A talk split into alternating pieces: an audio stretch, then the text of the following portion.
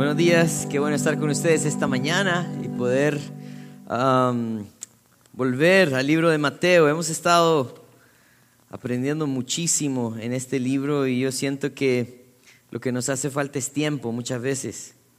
Algo importante que necesitamos reconocer de este estudio de Mateo es que Jesús está tratando de mostrar o dar evidencia de un reino, un reino Ah, que no se acopla a este mundo, sino que tiene eh, su mirada en la eternidad.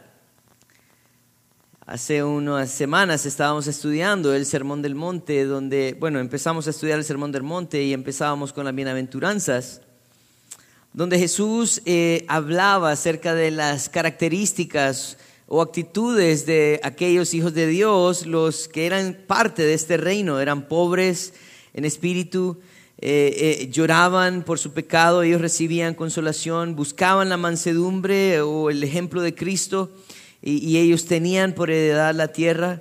Eran aquellos que tenían hambre y sed de justicia y así él empezó a hablar de todas estas actitudes que eran parte de los hijos de Dios. Esto no era como un mapa para buscar el reino, este era un espejo para que se reflejaran los verdaderos hijos de Dios.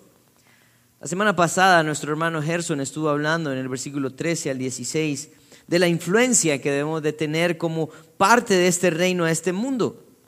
Y Jesús usaba o alegorizaba eh, la sal y la luz como esos elementos indispensables en este mundo. Un mundo que se está pudriendo necesita que la sal eh, retenga un poco más, la luz disipe la oscuridad.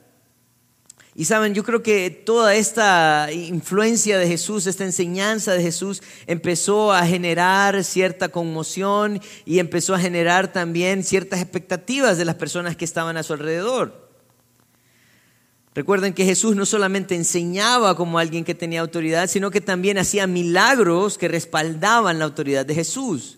Esto entonces, eh, queridos hermanos, tenía una influencia grande en las personas, al punto donde ellos, muchos de ellos, consideraban a Jesús como el Mesías, como el rey que necesitaban, porque alimentaba a las personas, sanaba a los que estaban enfermos y les daba buenas enseñanzas, así que cumplía para muchos los requisitos indispensables. Pero, ¿saben? Algo que nosotros encontramos en el texto que vamos a estudiar esta mañana, del versículo 17 al versículo 20, es que Jesús empieza entonces a hacer una aclaración acerca de cuál es su posición, el posición, la posición de este reino y la ley que ellos ya tenían. ¿Saben por qué? Porque parece que es una costumbre de los hombres eh, cambiar las leyes. Yo no sé si ustedes han visto eso en las noticias o en algún lado, pero siempre que viene un gobierno nuevo, por ejemplo, ¿verdad? Cambia las leyes, porque de pronto dicen, no, es que estas leyes beneficiaban a unos, ahora van a beneficiar a otros. Y, la, idea de, de, la autoridad es que traen un nueva, una idea más fresca, algo más nuevo, más relevante. Pero en esos versículos Jesús hace referencia a cuál es su posición con la ley, eh, cuál es su pensamiento también acerca de la ley y cuál es el cuidado que deberíamos de tener nosotros que enseñamos también esta ley. Así que mi deseo, saben, esta mañana es que eh, también nosotros seamos confrontados con este mensaje. Porque el problema que tenía la sociedad en la cual Jesús estaba enseñando es que se había generado un set de reglas y normas que se habían convertido más en tradiciones ah, que en realidad en el deseo genuino de adorar a Dios, en el deseo genuino de poder honrarle. Esto va a confrontar también entonces nuestra vida el día de hoy, porque mucho de lo que hacemos lo hacemos por costumbres, no por convicciones. Y eso es el mensaje de Jesús en cuanto a la ley. Así que vamos a, inclinar nuestro rostro y vamos a entregar este tiempo en las manos del Señor. Padre, venimos delante de ti reconociendo, Señor, que este mensaje es para nosotros. Reconociendo, Señor, que también nosotros tenemos expectativas equivocadas de tu ley. Reconociendo que también nosotros a veces quisiéramos que tú abolieras ciertos mandamientos para tener mayor libertad, entre comillas. Señor, ayúdanos a poder ver tu ejemplo, a poder ver también tus intenciones, a poder reconocer la importancia de la ley, de tu palabra y el peligro, Señor, también que hay en no cumplirla. Ayúdanos, Señor, a hacerlo como tú, a cumplirla, Señor, eh, de adentro para afuera, Señor, no de afuera para adentro. Gracias por esta mañana y te doy gracias por mis hermanos. Dejamos este tiempo en tus manos. Amén. Vamos a ir entonces al versículo 17. Jesús entonces acaba de hablar acerca de la sal y la luz y en el versículo 17 él dice lo siguiente, dice, no penséis que he venido para abrogar la ley o los profetas. He venido para, no he venido para abrogar, sino para cumplir. Miren, esto es bien interesante. Parece que Jesús entendía cuál era el pensamiento de estas personas. Yo no sé cuántos de los que estaban ahí en realidad hasta frotaban sus manos así. vamos a ver ahora con qué sale Jesús, ¿verdad? ¿Cuáles, ¿Cuáles son los mandamientos que va a cambiar? Él está diciendo, no piensen eso, por favor. Yo no he venido para abrogar la ley o los profetas. Y esto, esto es bien importante, ¿saben? Porque... Ah, definitivamente lo que Jesús venía a hacer era a dar el sentido original de la ley. Y esto es algo bien importante para nosotros. Y si nosotros no entendemos este versículo 17, de pronto no vamos a entender el resto del capítulo 5 y nos va a costar mucho de pronto entender el, el resto del Sermón del Monte. ¿Saben por qué? Porque en el versículo 21, por ejemplo, él empieza diciendo, oíste que fue dicho a los antiguos. Ah, versículo 27 dice, oíste que fue dicho, hablando de la enseñanza que ellos estaban recibiendo. Versículo 31 dice, también fue dicho. Versículo 33 dice, además habéis oído que fue dicho a los antiguos. Versículo 38 dice, oíste que fue dicho.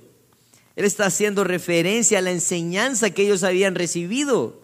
Y lo que está haciendo Jesús no es que está abrogando la ley o cambiando la ley, sino que está poniendo sentido original a la ley.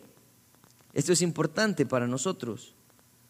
Porque parece que lo que estaba sucediendo en este momento es que habían personas que estaban interesados en el aspecto externo de la ley, pero no en el aspecto interno de la ley. Y miren, esto también nos concierne a nosotros.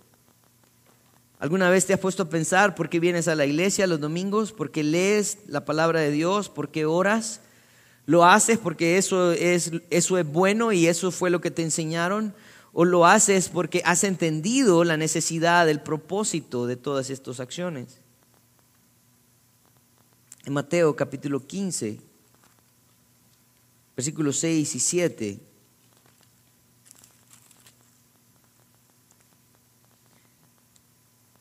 Jesús hace referencia a un problema que se encontraba con este grupo religioso de ese momento. En el versículo 6 dice, ah, voy a empezar desde el 5, dice, pero vosotros decís, cualquiera que diga a su padre o a su madre es mi ofrenda a Dios, todo aquello que, con, con que pudiera ayudarte, ya no ha de honrar a su padre o a su madre, así habéis invalidado el mandamiento de Dios para vuestra tradición, por vuestra tradición. Jesús dice, hipócritas. Bien profetizó de vosotros Isaías cuando dijo, este pueblo de labios me honra, mas su corazón está lejos de mí, pues en vano me honran, enseñando como doctrinas mandamientos de hombres y llamando así a la multitud, les dijo, oíd y entended. Esto es, esto es bien importante, porque saben lo que estaba sucediendo en ese momento es que eh, Jesús les estaba diciendo, ustedes han cambiado la ley, ustedes han dicho, bueno, eh, hay que darle todo a Dios, ¿verdad? Y ellos, ah, si su padre llegaba con necesidad y le decía, hijo, necesito llevarme esto para mi casa, él decía, padre, no te lo puedo dar porque eso es corbán, eso es para Dios. y no te lo puedo dar. Y Jesús decía, bueno, entonces quiere decir que por querer cumplir un mandamiento vamos a invalidar el otro. ¿No era el, primer mandamiento con promesa, honra a tu padre y a tu madre? Pero ustedes están diciendo, no, tengo que cumplir lo que se ve, pero no lo que se ve, lo que no se ve, perdón. Ustedes se han llenado, decía eh, Jesús en el, en el capítulo 15 de Mateo, de leyes de hombres y mandamientos de hombres y han olvidado, han invalidado entonces la ley de Dios. Jesús por esa razón, Él está diciendo, yo no vengo a abrogar la ley como ustedes lo han hecho. Yo no vengo a quitar la ley como ustedes lo han hecho. Yo no vengo a desmeritar a los profetas como ustedes lo han hecho.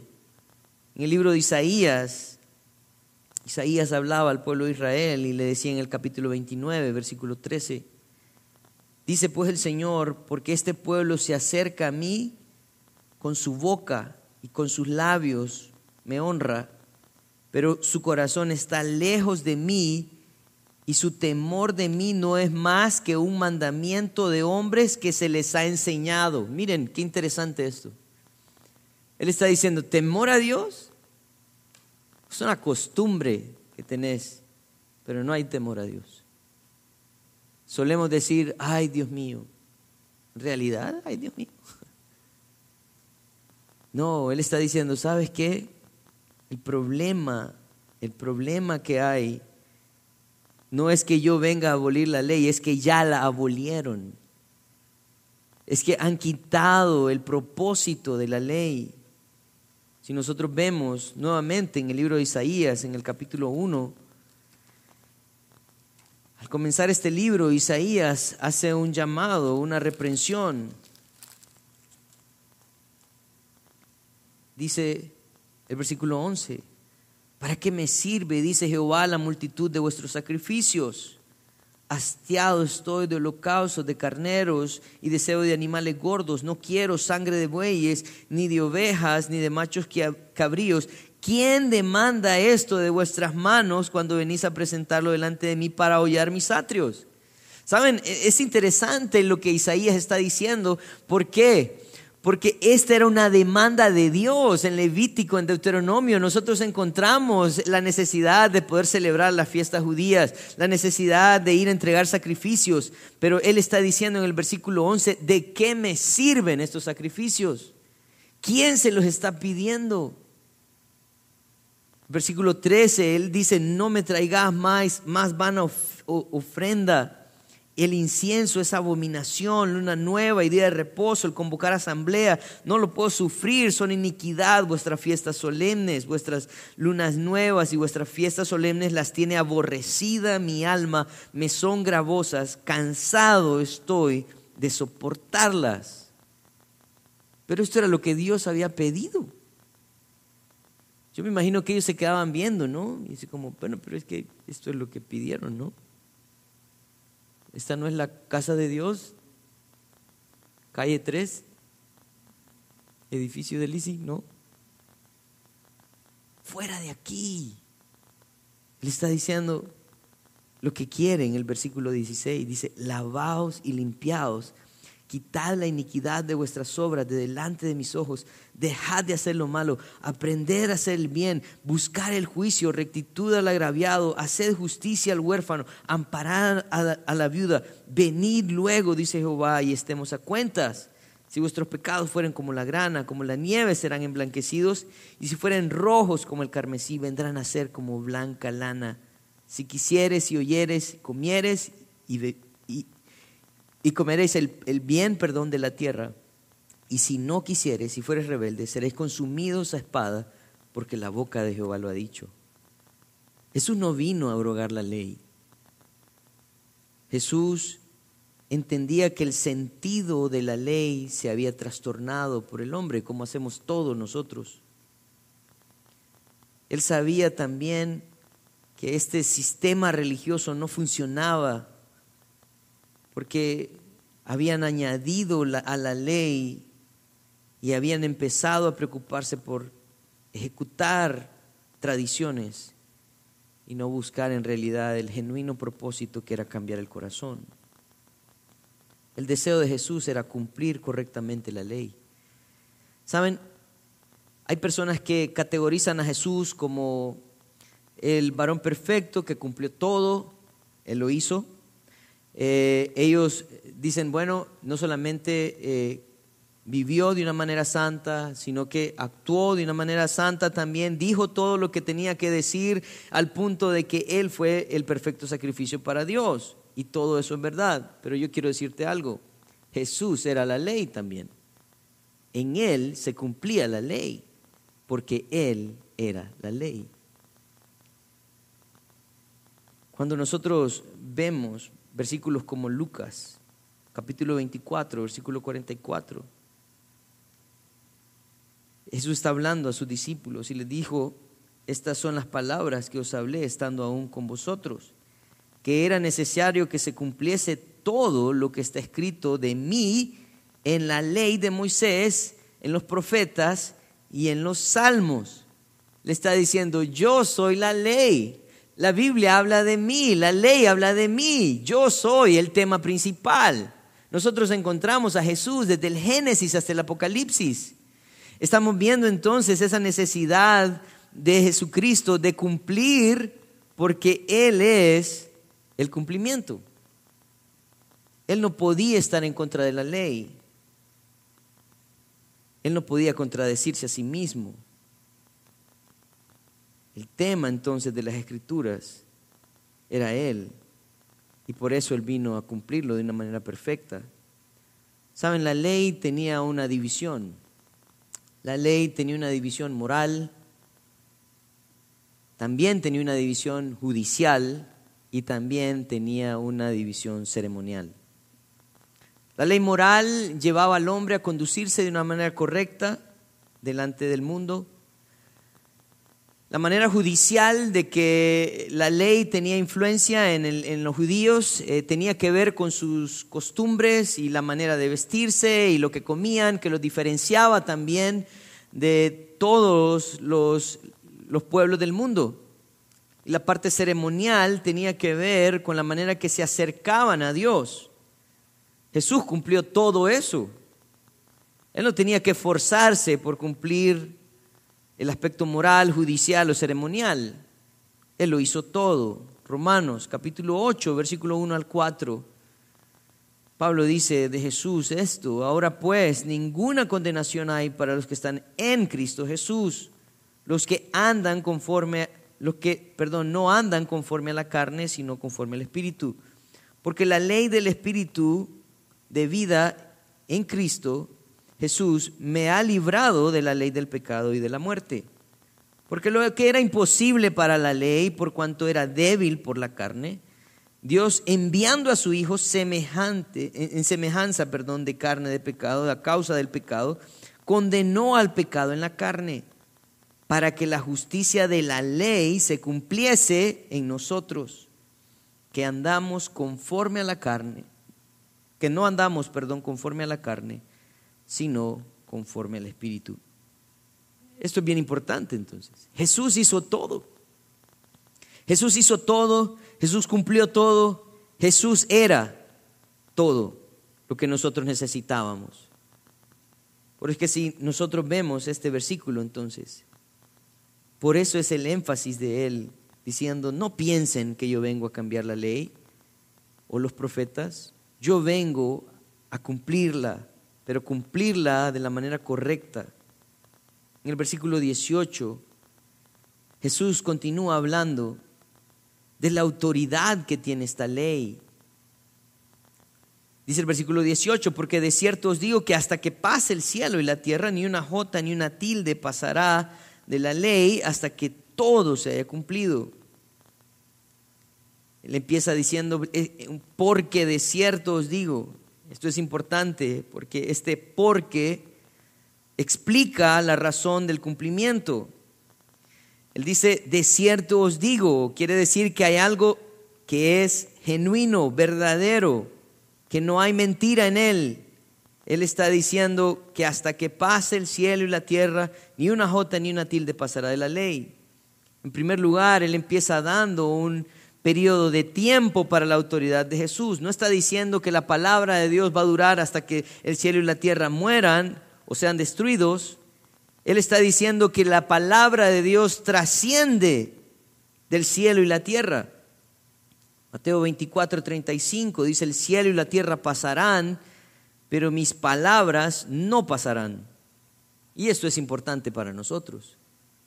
Porque como les decía al principio, ¿saben? A nosotros se nos hace difícil confiar en la ley humana. Porque se modifica, ¿verdad? Cada persona que tiene un criterio diferente o quiere beneficiar a un grupo diferente, cambia la ley. Pero cuando nosotros cambiamos la ley, entonces todo es relativo. Depende quién esté en el poder para que la ley entonces se cumpla a la manera que él piensa. Pero lo que nosotros vemos en la palabra de Dios es que no tiene límite de tiempo la autoridad de la palabra de Dios. No cambia, nunca cambia. Desde que el Señor dijo no matarás, sigue siendo un mandamiento válido para nosotros. El tiempo no tiene repercusiones en la autoridad de la palabra de Dios. Y Él está diciendo, yo vengo a cumplirla porque la palabra de Dios tiene una autoridad eterna.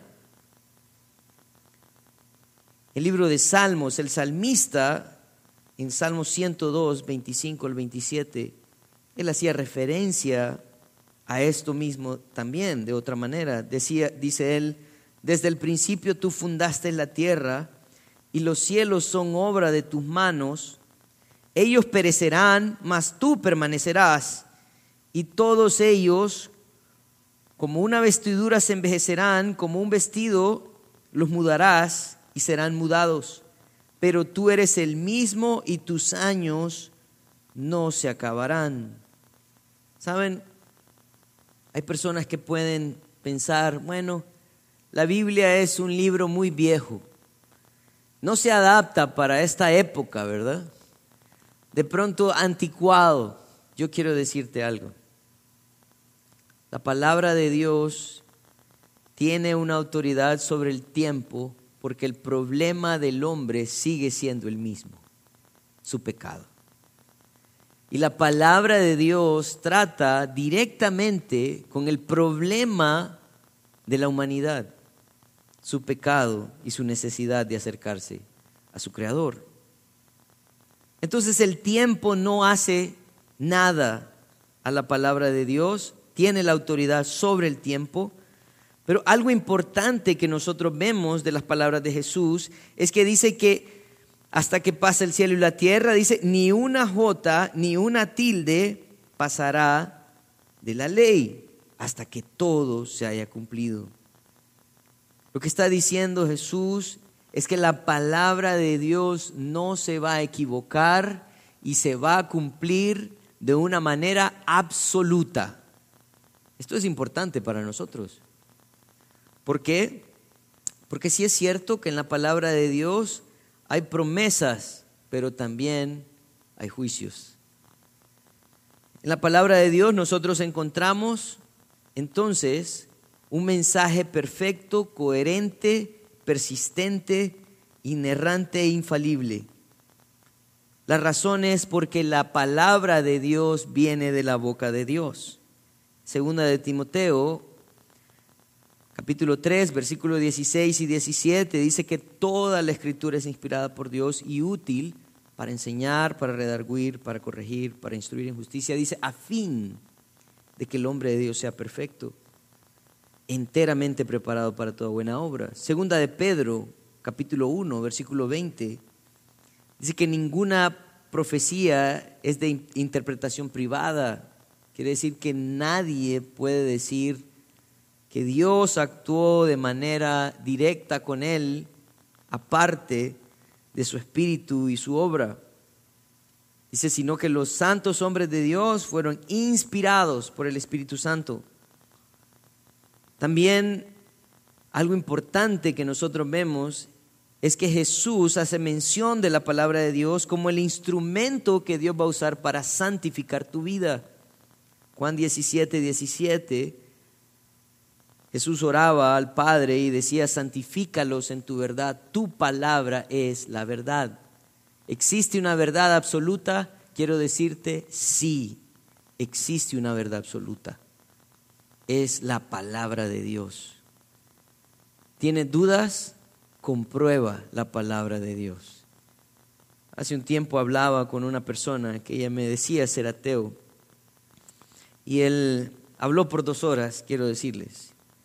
Y al final de esa conversación yo hice un par de preguntas. Yo le dije, ¿usted cree que la palabra de Dios tiene el poder para cambiar esta sociedad? ¿Que la obediencia a la palabra de Dios tiene el poder para cambiar esta sociedad? Y él me dijo, sí. Ok, entonces no fue escrita por hombres porque los hombres no han podido lograr eso, ¿verdad? Otra cosa, si usted cree que la palabra de Dios tiene el poder para cambiar la sociedad, ¿por qué no cree en la palabra de Dios? Ah, es que fue escrita por hombres. Ok, volvemos a un círculo vicioso, donde lo que hay es necedad, no razón. Y el Señor quiere que nosotros aprendamos a razonar a usar nuestra cabeza. En Romanos 12.2, él dice, Pablo decía, no os conforméis a este siglo, sino transformaos por medio de la renovación de vuestro entendimiento. ¿Para qué? Para que comprobéis cuál sea la buena voluntad de Dios, agradable y perfecta. Algo importante que nosotros ah, vemos en Lucas capítulo 4, versículo 16 al 21, es, el, es la necesidad también que tenía el Señor de que las escrituras se cumplieran. Lucas 4:16 dice que Jesús vino a Nazaret donde se había criado en el día de reposo, entró a la sinagoga conforme a su costumbre y se levantó a leer y se le dio el libro de la profecía de Isaías, habiendo abierto el libro, halló el lugar donde estaba escrito, el Espíritu del Señor está sobre mí por cuanto me ha ungido para dar buenas nuevas a los pobres, me ha enviado a sanar a los quebrantados de corazón, a pregonar libertad a los cautivos, a visitar a los ciegos, a poner en libertad a los oprimidos, a predicar en el año agradable del Señor. Y enrollando el libro lo dio al, ministro y se sentó y los ojos de todos de la sinagoga estaban fijos en él y comenzó a decirles, hoy se ha cumplido esta escritura delante de vosotros. El Señor estaba diciéndole, hoy empezó este cumplimiento de esta profecía. Como les decía, la palabra de Dios es inerrante e infalible. Jesús era el cumplimiento de la palabra y él estaba interesado en no contradecir su propia palabra, sino en cumplirla. Lo que sucede en el versículo 19 al 20, como hablábamos al principio, es que había un grupo de personas que estaban enseñando la ley. Pero Jesús hace una reprensión a los maestros de la ley. Miren lo que dice el versículo 19 y 20. De manera que cualquiera que quebrante uno de estos mandamientos muy pequeños y así enseña a los hombres, muy pequeños será llamado en el reino de los cielos. Mas cualquiera que los haga y los enseñe, este será llamado grande en el reino de los cielos. Porque os digo que si vuestra justicia no fuere mayor que la justicia de los escribas y fariseos, no entraréis en el reino de los cielos. Algo que me llama mucho la atención del versículo 19 es que empieza diciendo, de, de manera que cualquiera que quebrante uno de estos mandamientos muy pequeños, ¿Hay mandamientos pequeños en la palabra de Dios? ¿Qué piensan? Quiero decirles que en ese momento eh, los escribas, fariseos, ellos se reunían para evaluar la ley, interpretar la ley. Ellos habían eh, llegado a la conclusión de que tenían 248 mandamientos positivos sobre la ley que ya existía y 365 mandamientos negativos, uno para cada día del año. ¿Qué quiere decir esto? Que ellos habían hecho más de 600 mandamientos aparte de la ley y ellos se reunían a discutir cuáles eran los más importantes. Porque el deseo de ellos era cumplir los más importantes. Y en este contexto Jesús está usando entonces esta verdad y está diciendo, ¿saben? Cualquiera que quebrante alguno de estos mandamientos muy pequeños y así lo enseñe, tratando de hacer alusión a esa discusión que tenían ellos, de cuáles eran los mandamientos importantes y cuáles no eran los mandamientos importantes. Pero estudiando un poco, esta discusión trascendió también a, a, Jesús. Y si usted va conmigo al libro de Mateo, al capítulo 22, parece que alcanza Jesús esta discusión. Miren lo que dice 22:34. Dice, entonces los fariseos, oyendo que había hecho callar a los saduceos, se juntaron a una y uno de ellos, intérprete de la ley, le preguntó por tentarle, diciendo, Maestro, ¿cuál es el gran mandamiento de la ley? Jesús le dijo, amarás al Señor tu Dios con todo tu corazón y con toda tu alma y con toda tu mente. Este es el primero y grande mandamiento. Y el segundo es semejante, amarás a tu prójimo como a ti mismo. De estos dos mandamientos dependen toda la ley y los profetas. Así que Jesús sí le dio una lista de mandamientos importantes. Él dijo, todo se centra en tu corazón hacia Dios. Todo se centra en la manera que reflejas a Dios a otros. Ahí se centra todo. Si quieres saber cuál es lo más importante, no debes de preguntarte si el color de tu túnica es del color correcto o si caminar eh, 13 pasos menos un día de reposo es lo que Dios quiere de ti. No. Lo que debes de reconocer es que tu amor a Dios debe de estar en el lugar correcto y ese amor se muestra de la manera correcta hacia las personas. Cualquiera que diga que odia a su hermano y dice que ama a Dios, la Biblia dice que es un mentiroso. Porque nadie puede decir que ama a Dios a quien no ha visto y aborrecer a su hermano a quien ha visto. Primera de Juan 4. Y esto es bien importante. Porque Jesús entonces trata de llevar a todos a esta discusión, pero para mostrarles algo muy importante.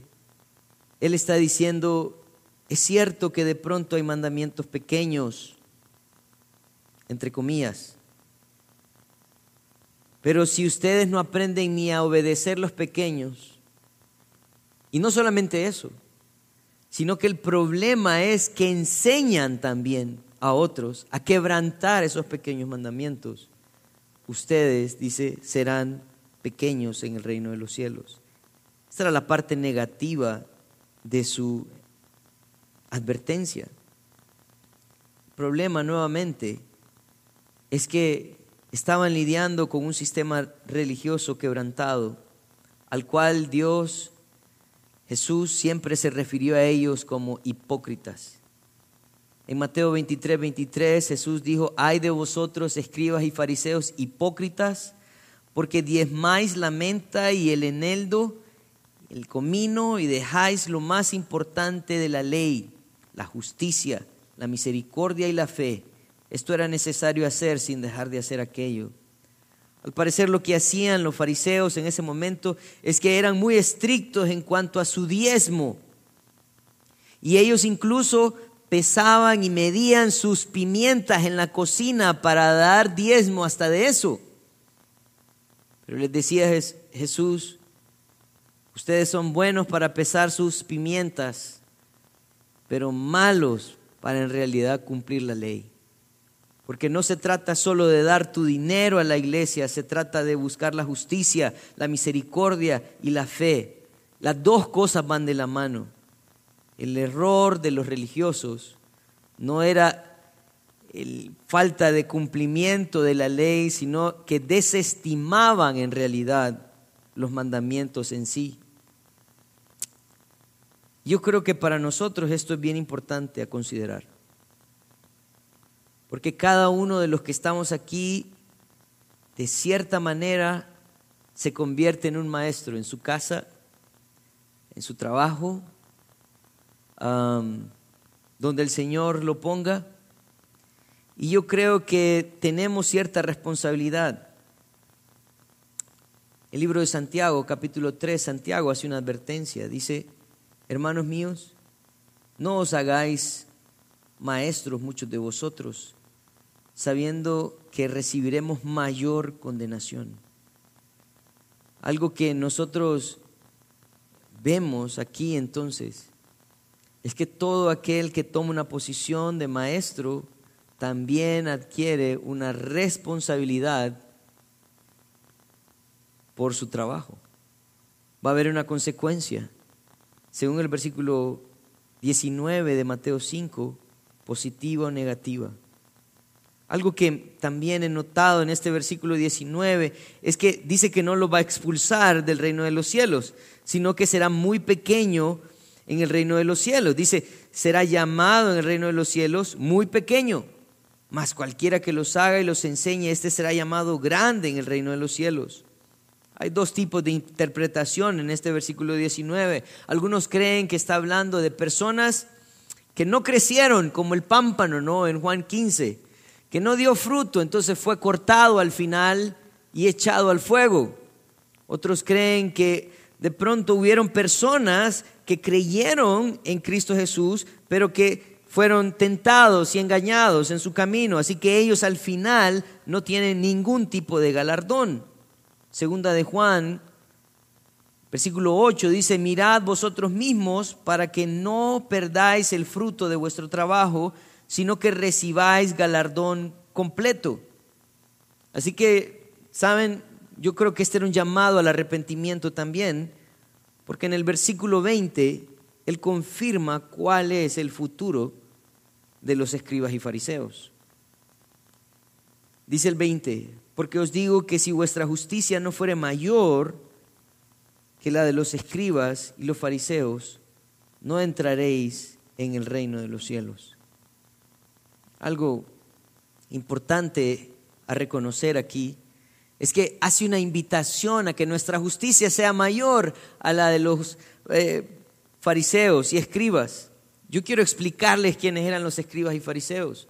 Los escribas eran los doctores de la ley. Ellos transcribían la ley, también interpretaban la ley. La gente los miraba en alto porque decían, estos hombres conocen la ley, estos hombres saben de la ley. Y los fariseos eran considerados como personas que ejecutaban la ley, que vivían, ¿verdad?, de una manera piadosa. Pero en realidad no era así. Jesús los utiliza como un ejemplo de lo peor en la sociedad. Versículo 25 de Mateo 23 dice, ay de vosotros, escribas y fariseos, hipócritas porque limpiáis lo de afuera del vaso y del plato, pero dentro estáis llenos de robo y de injusticia. Versículo 26, fariseo ciego, limpia primero lo de adentro del vaso y del plato, para que también lo de afuera sea limpio. Versículo 27, ay de vosotros, escribas y fariseos, hipócritas, porque sois semejantes a sepulcros blanqueados, que por fuera la verdad se muestran hermosos, mas por dentro están llenos de huesos muertos. Miren lo que dice el versículo 31. Así que dais testimonio contra vosotros mismos de que sois hijos de aquellos que mataron a los profetas. Vosotros también llenad la medida de vuestros padres, serpientes, generación de víboras, ¿cómo escaparéis de la condenación del infierno? Una reprensión dura.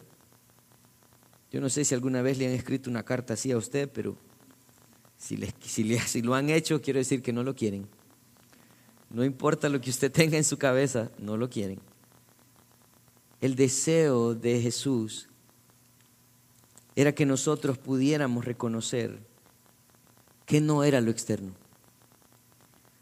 Nosotros eh, hace unas semanas leíamos una historia que cuenta Jesús en Lucas, capítulo 18. en el versículo 9, él habla de esta parábola del fariseo y el publicano y empieza diciendo esto. A unos que confiaban en sí mismos como justos y menospreciaban a los otros, dijo también esta parábola. Piense en el orden de la oración confiaban en sí como justos y menospreciaban a los otros. ¿Saben quiénes son los fariseos y escribas? Los que se consideran justos. Los que creen que están aquí esta mañana siendo mejor que otros. Ah, hace un tiempo mi hermano escribió una, una, canción. Para los que no saben, mi hermano también escribe y canta. Ah, lo sacó de mí. Eh, y eh, este, este canto decía, eh, soy pecador y yo lo sé. Y decía el siguiente verso, no soy mejor, oh Señor, que mis padres. Saben que muchas veces nosotros nos consideramos mejores que nuestros padres, que hemos tomado mejores decisiones, que hemos vivido mejor vidas, que hemos alcanzado más. Así a veces también queremos vivir nuestra vida cristiana, pensando que somos mejores que los demás, que hemos alcanzado más, que hemos hecho tantas cosas, que hemos entregado tanto. Esta reprensión de Jesús estaba enfocada a aquellos que se consideraban justos y menospreciaban a los otros. Estos dos hombres se presentaron delante del Señor. Y dice que el fariseo, en el versículo 11, puesto en pie, oraba consigo mismo de esta manera, Dios te doy gracias porque no soy como los otros hombres ladrones, injustos, adúlteros, ni aún como este publicano. Miren en qué se fundamentaba este hombre para sentirse orgulloso. Dice, ayuno dos veces a la semana, doy diezmo de todo lo que gano. Pero en la otra parte estaba el publicano y él decía, de lejos. Parece que él ni siquiera se, halló en valor de entrar o acercarse al altar. Dice que no quería ni aún alzar sus ojos al cielo, sino que se golpeaba el pecho diciendo, Dios, sé propicio a mi pecador.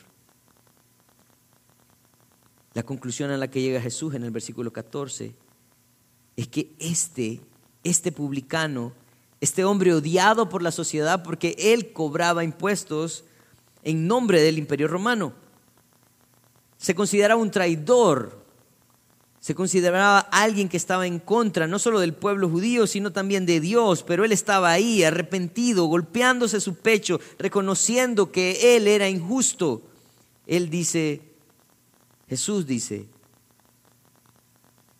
que él descendió a su casa justificado antes que el otro, porque cualquiera que se enaltece será humillado y el que se humilla será enaltecido.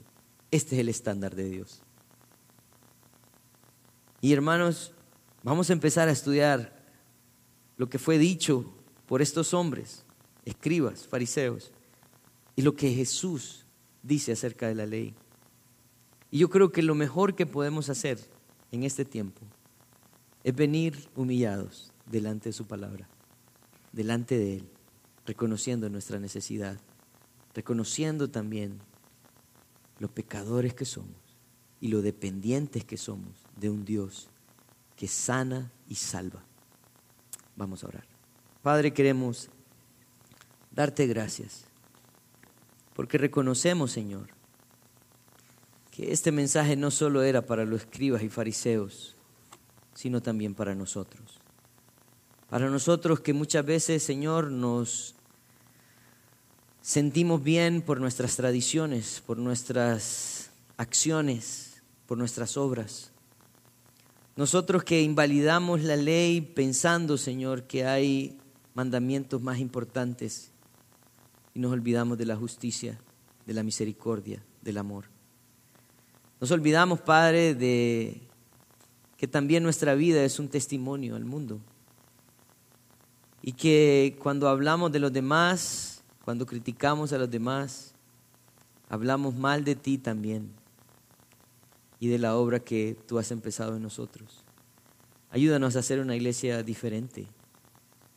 Ayúdanos a hacer una iglesia que muestre, Señor, el genuino deseo de honrarte, porque quebrantamos nuestra vida cada día para ser llenos de ti y menos de nosotros. Gracias por tu palabra, Señor. En tu nombre santo oramos.